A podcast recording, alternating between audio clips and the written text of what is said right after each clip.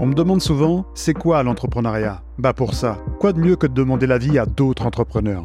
Pour cette deuxième saison du podcast Mes premières fois dans l'entrepreneuriat, vous allez découvrir sans tabou et avec authenticité les vraies coulisses des entrepreneurs qui se battent pour faire exister leur entreprise.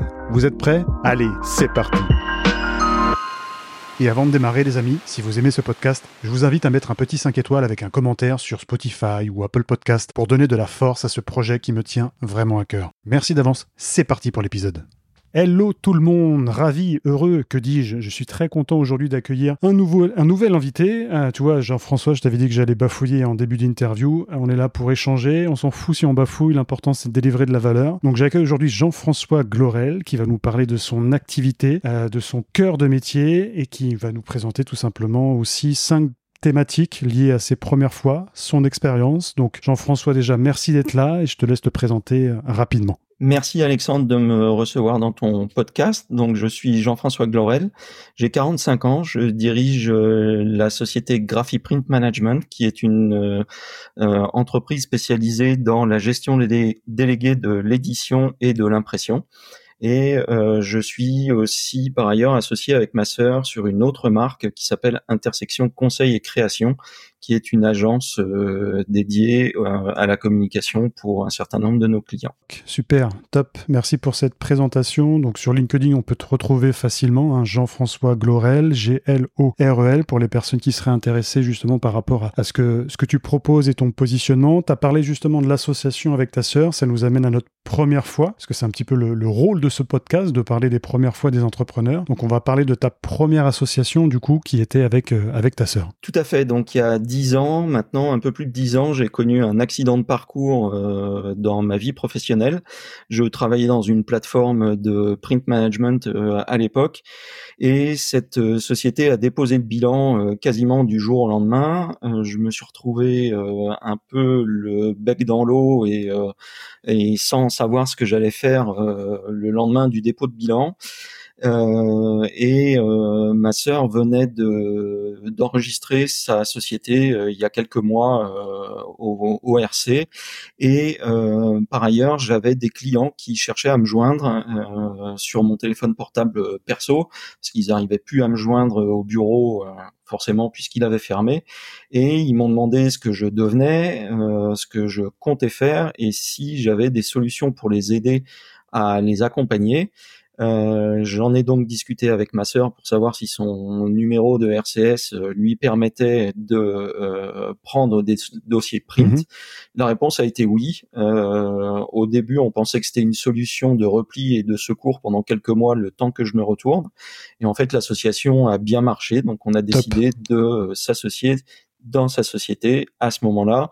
Et aujourd'hui, on est à 50-50 dans l'entreprise et ça fait un peu plus de 10 ans que ça marche. Super, pour euh, une petite euh, histoire de trois mois, de six mois, ça se transforme en dix ans, donc c'est plutôt, euh, plutôt génial. Ça devait être entre guillemets une roue de secours, et puis finalement, ça a été une association bah, qui porte ses fruits, qui fait partie maintenant de votre vie. Alors déjà parce que vous êtes frères et sœurs, mais aussi parce que ça fait dix ans que ça dure, donc ça c'est plutôt génial à ce niveau-là. Première question que j'ai envie de te poser par rapport à ça, c'est comment se passe l'association justement avec un proche? On entend un petit peu tout et son contraire à ce niveau-là. J'aurais voulu un petit peu avoir ton, ton retour.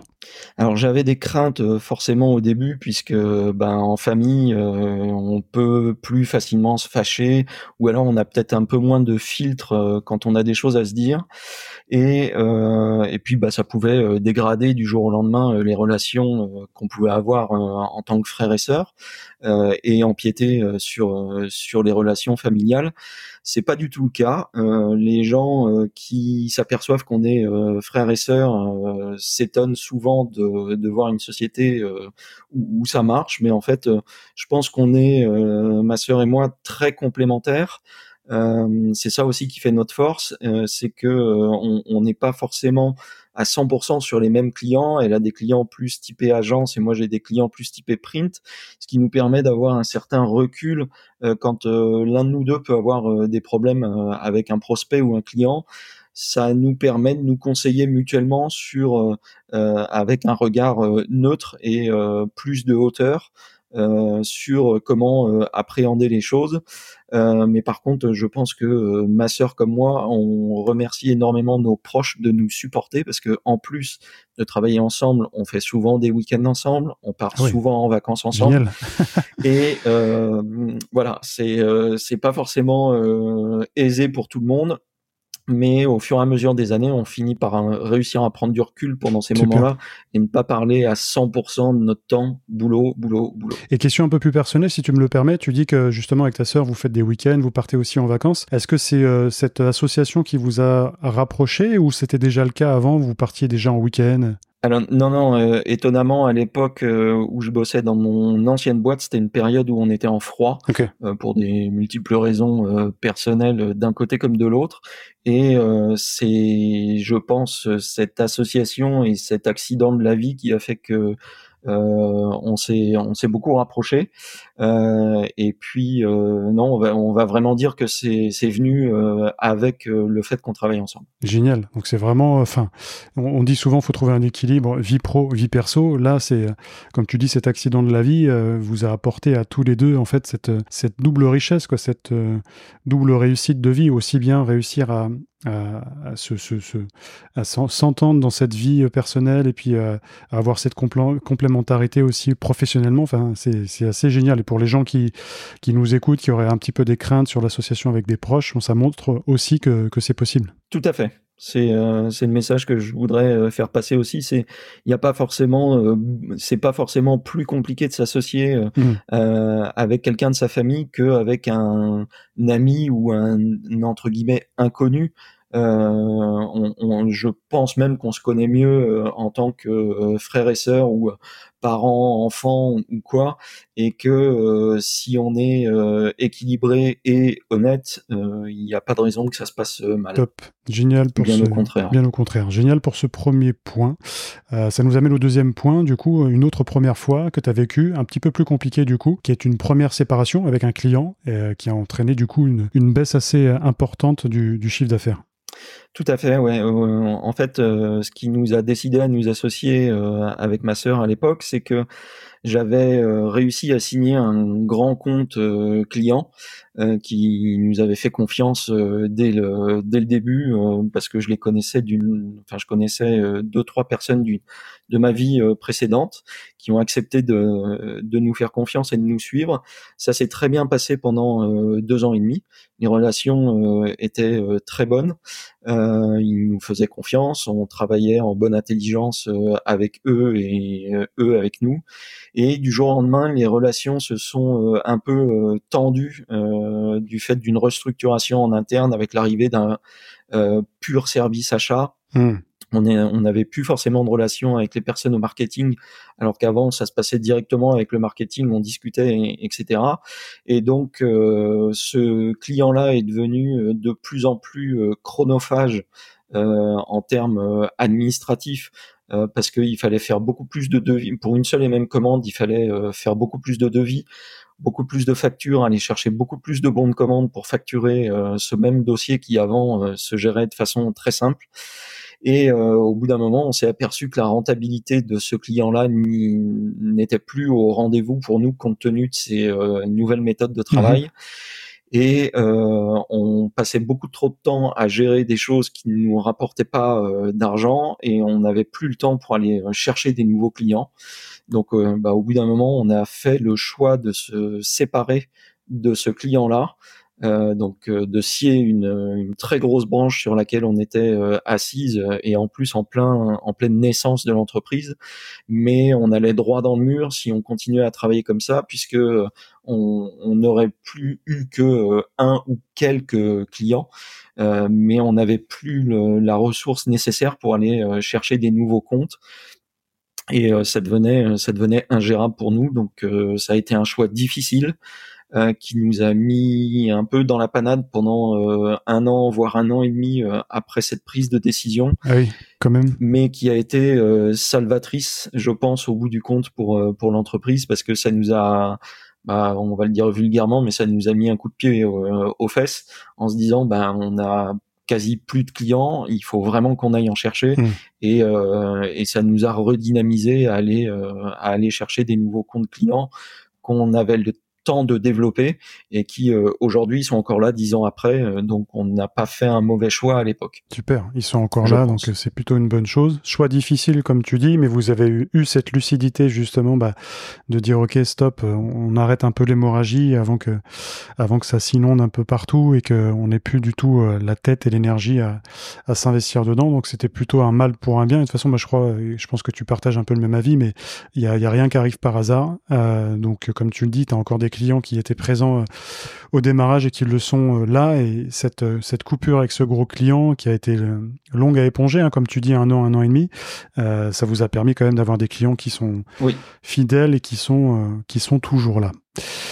Tout à fait. Et puis de repenser aussi à cette époque-là à notre, à notre business plan et à notre, notre schéma économique.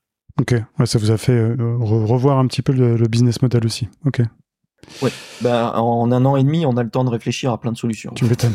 Et puis tu, tu, tu, cogites énormément, euh, c'est c'est pas pas forcément euh, évident. Troisième point, troisième sujet, euh, troisième première fois, pareil, un, sujet assez important. ton premier achat de société. Tout à fait. Donc c'est arrivé maintenant, on va dire il y a il y a cinq ans et demi à peu près. Euh, d'une vie d'avant, j'avais gardé un contact avec euh, une personne qui euh, travaillait avec moi de la dernière société dans laquelle j'avais travaillé et qui avait été liquidée. qui, elle, cette personne-là avait aussi monté un, bureau de conseil en fabrication comme comme nous. Et on avait toujours gardé un peu contact et il se trouve qu'il voulait préparer sa retraite euh, et il, avait certes des enfants, mais aucun n'était intéressé par reprendre la, la société. Donc il nous a approché il y a euh, environ cinq ans et demi, euh, six ans. nous, on était en pleine, en plein développement après avoir perdu ce client, après avoir revu notre business model. On commençait enfin à décoller. Et euh, on s'est dit que euh, les planètes euh, étaient en train de s'aligner puisque nous, on était en train de décoller. On nous proposait de racheter une entreprise qui nous permettrait vraiment de prendre notre essor. Euh, et euh, on a mis à peu près six mois, huit mois à s'entendre entre lui et nous sur le prix qu'on était prêt à mettre, lui le prix qu'il était prêt à en accepter, euh, quelle modalité euh, choisir, euh, s'il nous accompagnait ou s'il partait du jour au lendemain. ça a été long, des nuits blanches, des prises de tête d'un côté comme de l'autre, des craintes parce que c'est pas un investissement anodin pour une boîte qui a 3-4 ans à l'époque. Euh, et puis euh, la crainte de euh, quand la banque nous dit ben on est prêt à vous suivre, mais il va falloir que vous hypothéquiez une partie de vos biens pour ah pour valider le dossier. Ça, inclut, ça impacte donc aussi notre vie personnelle. Carrément. donc beaucoup de beaucoup de questions à l'époque. Et au final, un jour, on a fini par se taper dans la main avec le cédant euh, avec un contrat qui faisait qu'il nous accompagnait pendant un an pour euh, que la passation avec les clients se passe euh, en douceur, que nous on prenne euh, connaissance des clients, des méthodes de travail, de ce qu'attendent les clients. C'est rassurant ça. Euh, et puis c'était rassurant pour tout le monde. Lui était aussi rassuré du fait qu'on ne le mette pas à la porte du jour au lendemain parce que euh, ce qui avait, fait euh, décider à nous vendre à nous plutôt qu'à d'autres, c'était l'idée que sa marque perdure euh, et que on en fasse une marque au sein de notre notre entreprise et que le nom continue à exister avec les clients historiques, etc. Aujourd'hui, ça va faire cinq ans qu'on a signé à peu près. Euh, et euh, ça fait cinq ans que l'entreprise ne fait que se développer, euh, que les clients historiques de cette entreprise sont encore là. Super. On n'en a perdu aucun suite au rachat, on en a développé beaucoup. je continue à être en lien avec la personne qui nous a vendu, qui a pris sa retraite et qui profite pleinement de sa retraite, mais qui est très contente pour nous et très fière de ce qu'est devenu son entreprise. J'imagine. Et nous, ça a été un tremplin qu'on n'aurait pas pu imaginer. On aurait mis beaucoup plus de temps sans ce rachat, on aurait mis beaucoup plus de temps à en arriver là où nous en sommes aujourd'hui. Je rebondis sur tout ce que tu viens de dire. C'est important d'avoir détaillé un petit peu, même si tu as eu que trois minutes pour en parler. Je pense que tu as dit, as tout tout à l'heure, 6 à 8 mois, donc ça a été long, sans parler des, nuits blanches et de toute la cogitation qu'il y a eu autour.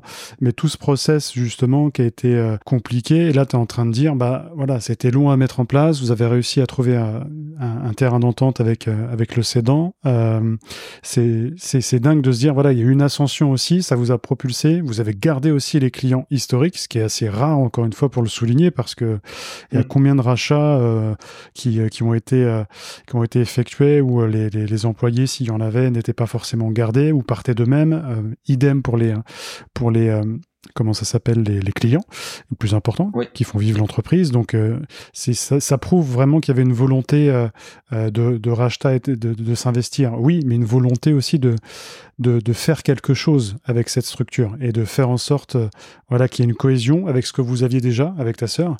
Et de là c'était une complémentarité du coup avec cette société. Et au final voilà dire que les clients sont encore présents dire que ça vous a propulsé je trouve ça assez je trouve ça assez fort. Donc j'avais vraiment à cœur d'intervenir sur, euh, sur cette partie-là parce que euh, c'est pas évident euh, un rachat de société. C'est long. Tu as parlé aussi d'hypothéquer voilà des biens, donc c'est c'est encore une fois une période, je pense, délicate à, à passer que vous avez réussi avec avec brio, mais c'est important aussi d'avoir ces, euh, ces éléments-là et de, de, voir comment vous les avez ressentis parce que faut, même si aujourd'hui ça se passe bien, euh, faut pas regarder uniquement la partie euh, émergée de l'iceberg, c'est vraiment important de regarder ce qu'il y a aussi euh, en dessous, donc c'est important de le, le souligner. Oui, c'est un process très long et très chronophage, très stressant euh, et qui implique, euh, enfin, il y avait des choses auxquelles on n'avait pas pensé au début euh, quand on quand on s'est dit, bah oui, pourquoi pas répondre positivement à cette demande. Et effectivement, toute la partie hypothèque personnelle, apporter de l'argent perso au moment de de signer le, le crédit, du rachat, etc. C'est des choses auxquelles on n'avait pas forcément pensé au moment de dire oui. Et une fois qu'on a dit oui, c'est plus possible de faire machine arrière. Donc c'est là qu'on s'aperçoit que ça engage vraiment euh, et la société et, euh, la vie euh, perso et que ça peut avoir des impacts si ça ne se passe pas bien qui peuvent être très lourds à, porter complètement très intéressant. Tout ça, ça nous amène du coup à notre quatrième point qui est, ton premier recrutement. Tu vas nous dire un petit peu comment ça s'est passé. Est-ce que c'était positif ou négatif? Alors ça s'est passé euh, fin 2019, donc après euh, la première année euh, du rachat. la le cédant quittait ses fonctions le 31 décembre 2019 pour prendre sa retraite et nous on sentait bien avec mon associé que l'entreprise était en train de prendre un virage. On avait je crois qu'à partir du moment où on a racheté l'entreprise, on a dû euh, tripler le chiffre, notre chiffre d'affaires euh, annuel en un an, Super. Euh, du fait de l'apport des, des, deux clientèles. Et on voulait pas que ça s'arrête là. Donc, comme on était dans une très grosse dynamique de développement, on sentait qu'on avait besoin mon associé comme moi de prendre du recul euh, sur la société, être un peu moins engagé dans le, dans le quotidien de cette dernière. Et donc le step d'après, c'était euh, commencer à recruter pour euh, continuer ce développement. Euh, donc c'est ce qu'on a fait fin 2019, euh, tout début 2020. La on, on s'est entendu avec quelqu'un qui devait s'occuper du développement commercial de la partie euh, print de, de la société.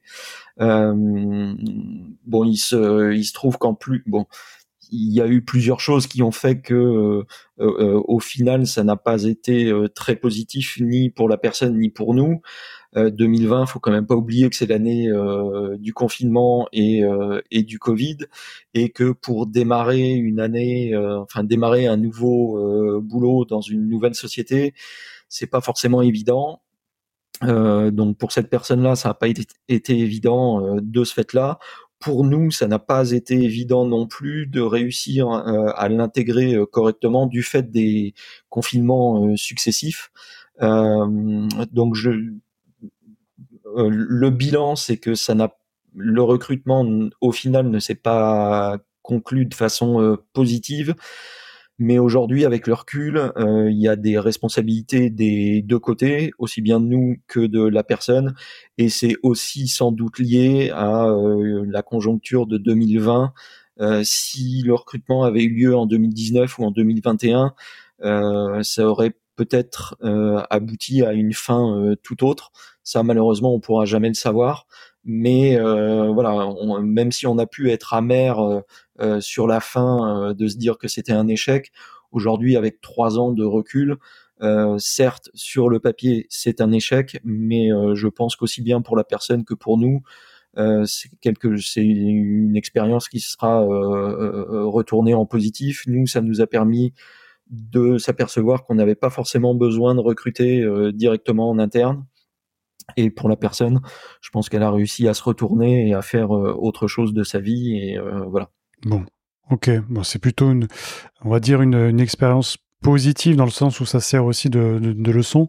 Après, euh, comme tu l'as dit, on ne saura jamais si vraiment euh, c'était le contexte euh, du, du, confinement, enfin du Covid en tout cas, ou si à une autre période ça aurait été différent. Comme tu le sais, moi je, parle beaucoup du recrutement. J'ai une vingtaine de salariés avec mon entreprise.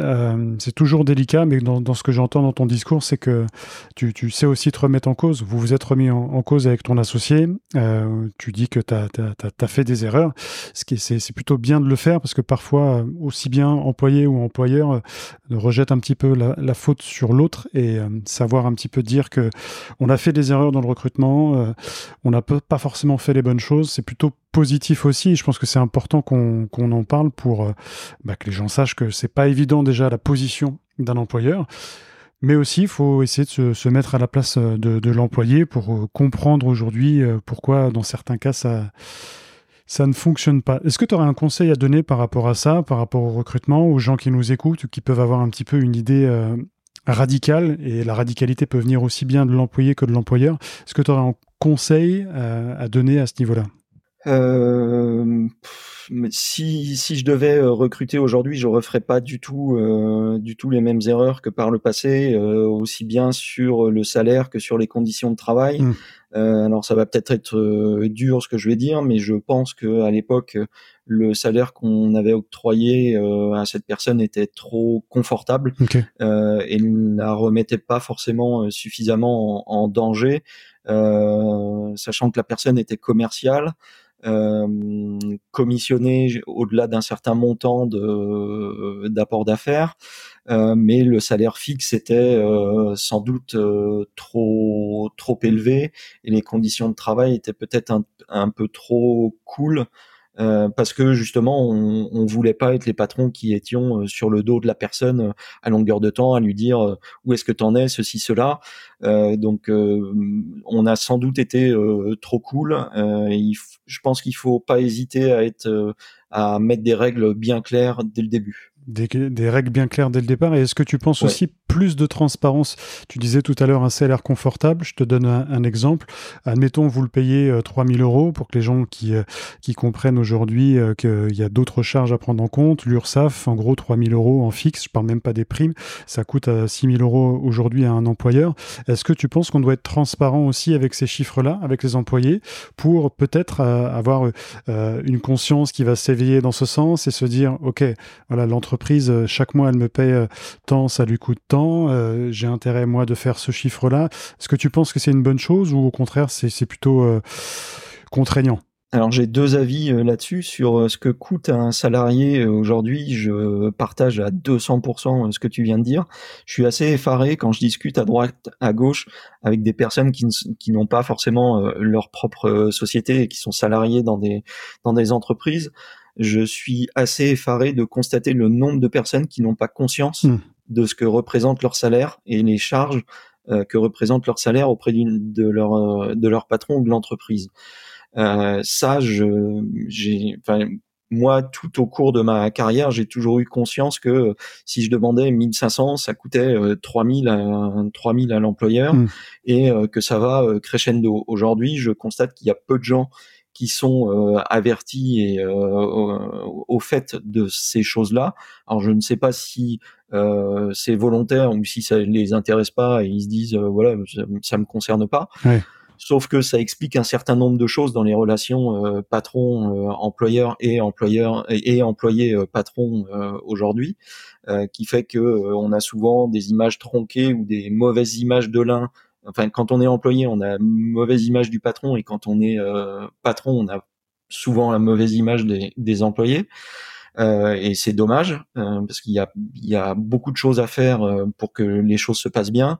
Et d'un autre, j'ai un autre point de vue sur euh, la transparence, c'est que nous, à l'époque du Covid, on a été très transparent sur la santé de l'entreprise euh, pendant les confinements auprès des personnes qui travaillaient avec nous. L'entreprise, on va pas se mentir, se portait bien euh, pendant cette période-là par rapport à d'autres, et je pense qu'on a été trop transparent et trop euh, positif euh, dans les chiffres en disant que tout allait bien, que on compensait par d'autres biais les baisses d'activité, etc., etc. Et je pense que le fait d'avoir été trop positif a envoyé un signal du genre bon bah finalement ça va, on verra l'année prochaine, je me mettrai un coup de fouet l'année prochaine pour mes chiffres, mais aujourd'hui, dans une période compliquée, j'ai pas forcément besoin de m'arracher plus que ça, puisque la boîte finalement va bien. Et c'est sans doute aussi une de nos erreurs de l'époque d'avoir été trop transparent dans le positif. Mais je considère que si on est, si on veut être transparent auprès des personnes avec qui on travaille, il faut l'être dans le positif comme dans le négatif. C'est-à-dire que demain, si euh, je dois recruter à nouveau et que la boîte est en train de perdre du chiffre, il faudra qu'on soit transparent sur euh, sur ces choses-là et alarmiste sur un certain nombre de choses. À l'inverse, si on est alarmiste, le jour où ça va bien, je considère que c'est aussi notre devoir de rassurer les collaborateurs en leur disant pas de panique, ça va. Mais après, il faut trouver, le, bon équilibre dans la communication euh, négative comme positive. C'est super dur à trouver. Je pense que c'est plus dur encore dans la, dans la, dans la communication négative parce que moi j'ai eu par exemple, euh, j'en parle dans un de, mes épisodes où euh, je parle de mon premier découvert. J'ai eu 30 euh, 000 euros de découvert, j'avais mal fait les, calculs. Bon, 30 000 euros en entreprise, bon, en soi, c'est pas énorme à partir du moment où tu as de la rentrée d'argent. Moi j'avais à peu près 180 000 euros de contrat à l'époque qui était, qui était signé, donc j'ai négocié avec ma banque un, un découvert. chaque mois c'était un remboursement et puis ça c'était dégressif au fur et à mesure, donc ils m'ont fait confiance m'ont accompagné à ce niveau-là. Euh, mais ce que je veux dire, c'est euh, cette partie-là. Moi, je j'en ai pas forcément parlé à mes employés à l'époque. Euh, j'ai pas voulu justement interpeller. Je parlais que des choses positives. voilà, il y a tel chiffre d'affaires, on vient de signer tel client, parce que j'estimais que ça, s'il y avait une émotion négative que l'entreprise pouvait gérer. Euh, si ça devait émaner d'une seule personne, c'était uniquement moi, parce que j'estime que le salarié ne peut pas prendre l'émotion négative. Après, dire qu'il y a des coups durs, des moments difficiles, quand on a perdu un très très gros client euh, comme toi, ça a été compliqué, mais là, pareil, j'ai fait attention aussi à, cette communication. Mais euh, ce que je veux dire par là, c'est Ouais, quand tu annonces aussi des chiffres positifs, euh, là on vient de doubler de chiffre d'affaires, on va recruter l'année prochaine. Les gens ont tendance peut-être à dire que tout va bien, mais faut pas oublier qu'il y a, des cycles. Moi, je pense qu'il y a des cycles tous les trois mois, tous les trois mois dans une entreprise. Il y en a tous les trois mois, ça veut dire qu'il y en a quatre dans une année et que euh, l'année n'est pas finie. Et c'est pas parce que les douze derniers mois se sont bien passés que les douze suivants vont, vont bien se passer aussi. Il y a toujours, comme tu l'as dit, euh, un équilibre à trouver. Et je pense que c'est c'est pas forcément évident. J'écourte un petit peu pour qu'on puisse parler d'un autre sujet, mais celui-là, en tout cas, euh, me tenait à cœur par rapport notamment à la relation employeur-employé. Autre sujet, euh, encore une fois, pas un sujet euh, voilà sexy, mais le monde de l'entrepreneuriat, tu le sais très bien, et je pense qu'on est en phase là-dessus. C'est pas le monde des bisounours. Tu vas nous parler de ton premier burn-out que tu as du coup fait et vécu bah, quand tu étais à ton compte. Tout à fait. Donc euh, oui, premier burn-out en espérant que ce soit le seul, l'unique et euh, le dernier, parce que c'est pas quelque chose que je souhaite euh, à qui que ce soit. non, et c'est pas c'est pas un effet de mode, hein, je le précise, hein, parce qu'on en voit beaucoup sur internet qui disent je fais un demi burn-out, je fais un demi ceci. Non, quand on a une grippe, on a une grippe et on n'a pas une demi grippe, on est vraiment malade. Un burn-out, c'est la même chose. Excuse-moi, je tenais à, le dire. Je te, je te laisse finir. non, non, mais là-dessus, je te rejoins parce que j'avais déjà entendu ou lu plusieurs plusieurs posts ou entendu plusieurs podcast où euh, les gens euh, parlaient d'un qu'ils étaient en semi burn-out ou des choses comme ça. En fait, il n'y a, pas de demi palier sur un burn-out. C'est soit on en fait un, soit c'est une dépression. Mais le burn-out va au-delà de la au-delà de la dépression, puisque moi en fait je m'en suis rendu compte un jour où je où j'ai raccroché d'un coup de téléphone avec un client et ce coup de téléphone ne s'était bien pas bien passé du tout. Et je marchais dans la rue et je revois encore le moment euh, où je raccroche et euh, je, vois un bus arriver et je vais pas raconter les idées noires qui me sont euh, passées par la tête, mais en voyant ce bus, je me suis dit arrêtons là, c'est terminé. Et j'ai eu un réflexe de quelques millisecondes euh, qui m'ont dit mais non en fait tu as des proches, tu as une associée, tu as une boîte à toi. Euh, par contre là tu es arrivé au point de non-retour, euh, t'as pas forcément vu voulu voir les signes. Euh, aujourd'hui là tu es face au mur, il faut que tu t'en sortes. Euh, et donc c'est à ce moment-là que j'ai décidé de me faire euh, aider et accompagner pour euh, sortir de ce marasme. Je te coupe parce que alors pas que j'ai envie de te couper, pas que je suis mal poli, c'est juste que tu parles de quelque chose qui qui est qui, est touchant, qui me touche et qui forcément a touché aussi d'autres personnes qui ont vécu peut-être ce que tu as ce que tu traversé et on, on minimise peut-être jamais assez l'aspect émotionnel chez l'être humain mais encore plus quand tu es entrepreneur, tout est décuplé et là je je reprends un petit peu la vision euh, du bus où euh, tu viens de raccrocher, donc ça se passait forcément mal peut-être avec un client où il y avait une accumulation de choses et euh, tu as eu justement ce sang-froid pour te dire non, c'est bon, j'ai des choses pour lesquelles me raccrocher, mais tu as quand même envisagé en fait de mettre un terme à ta vie, on peut le dire clairement. Donc c'est, je trouve c'est important d'en parler. En fait, c'est vraiment ça qui m'a fait prendre conscience. Euh, se, c'est là qu'on s'aperçoit que les choses se jouent à quelques secondes ou, ou millisecondes. Euh, alors après, euh, c'est pas pour faire de la dramaturgie ou quoi, mais j'y ai vraiment pensé. Euh, et euh, en fait, c'est que j'arrivais à la fin d'un processus où une chose s'était mise en place avec un client toxique euh, que je n'avais pas identifié au, au, début. Et en fait, c'est euh, euh, le fait de me faire accompagner qui m'a fait prendre conscience que cette relation-là était devenue toxique, mais c'était immiscé petit à petit. Je sais pas, ça a peut-être mis un an ou un an et demi avant d'en arriver à, à ce point-là, mais c'était quotidien c'était euh, toujours une réflexion euh, euh, désagréable. Je ne savais pas faire correctement mon travail. Je, mes prix n'étaient jamais les bons. toujours de la dévaloriser, toujours se sentir dévalorisé. et puis, c'en est, bah, au bout d'un moment, quand on voit le nom de la personne s'afficher sur son portable, on a le ventre qui, qui store euh, parce qu'on sait que ça va mal se passer. Quand on voit euh, un mail tomber, euh, et eh ben on, on, on, sait que on sait que ça va être forcément négatif. Et euh, c'est une spirale qui est lente, mais qui se met en place sans forcément qu'on s'en aperçoive et on, on, passe notre temps nous-mêmes à ne plus croire en ce qu'on fait, à se dévaloriser, euh, et puis on a beau se dire que bah oui, mais c'est un seul client qui n'est pas satisfait, euh, alors qu'il y en a 30 autres ou 40 autres euh, avec qui ça se passe très bien. C'est tellement négatif euh, comme bah, énergie. quand même, ça prend, ça. ça. prend beaucoup de. Euh, c'est usant. C'est usant. on n'arrive plus à récupérer ni le moral, ni ni physiquement, ni ni moralement parce qu'on ne dort plus on, enfin, on n'a plus de vie en fait. Il n'y a plus de vie. Tu as, as, quand même eu cette volonté, cette présence d'esprit de te faire accompagner. Tu t'es fait accompagner de quelle manière, si tu peux en parler? C'est plutôt avec un coach? Ouais, j'ai un. Alors j'avais déjà un coach euh, à l'époque euh, pour m'accompagner dans dans ma vie de chef d'entreprise, euh, et mais je j'avais volontairement occulté lors de mes de mes rendez-vous avec lui cet aspect euh, avec ce client euh, toxique euh, parce que j'étais persuadé que je pourrais passer au-delà et que j'étais plus fort que ça et que j'aurais pu m'en sortir tout seul.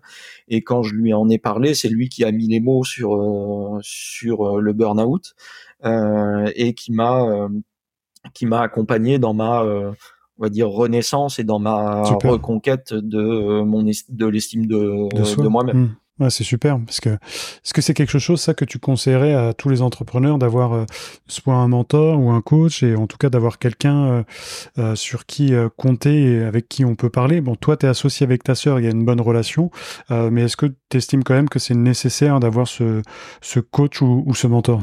Ah mais même bonne relation ou moins bonne relation avec un associé ou même si on est chef d'entreprise sans être associé avec qui que ce soit, je recommande à 3000% de se faire euh, accompagner parce que euh, c'est nécessaire en fait. On, est face à tellement de questions quand on est euh, chef d'entreprise ou entrepreneur que euh, on pourra jamais y répondre tout seul et c'est pas en demandant des avis ou des conseils à des copains ou à des membres de notre famille qu'on réussira à répondre à toutes ces questions-là. Il faut euh, il faut vraiment réussir à trouver euh, quelqu'un qui nous accompagne et qui ait le recul euh, suffisant, enfin qui soit complètement détaché de ce qu'on fait pour pour pouvoir nous apporter des éclairages différents ou à défaut de nous apporter des éclairages différents, nous donner des pistes de réflexion auxquelles on n'aurait pas forcément pensé parce que la tête dans le guidon et euh, à ruminer euh, toujours les mêmes idées, euh, en fait on, on, tourne très vite en rond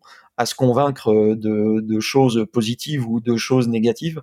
Mais, euh, mais des fois, moi, j'ai mon coach m'a déjà euh, euh faire descendre euh, d'un niveau où il me disait attention là, vous embellez trop sur quelque chose, vous risquez de vous risquez de vous prendre un mur.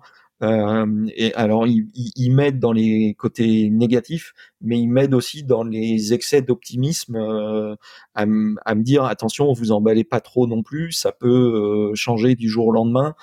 Et, euh, et c'est positif dans les deux sens. En un fait, peu comme une table de mixage.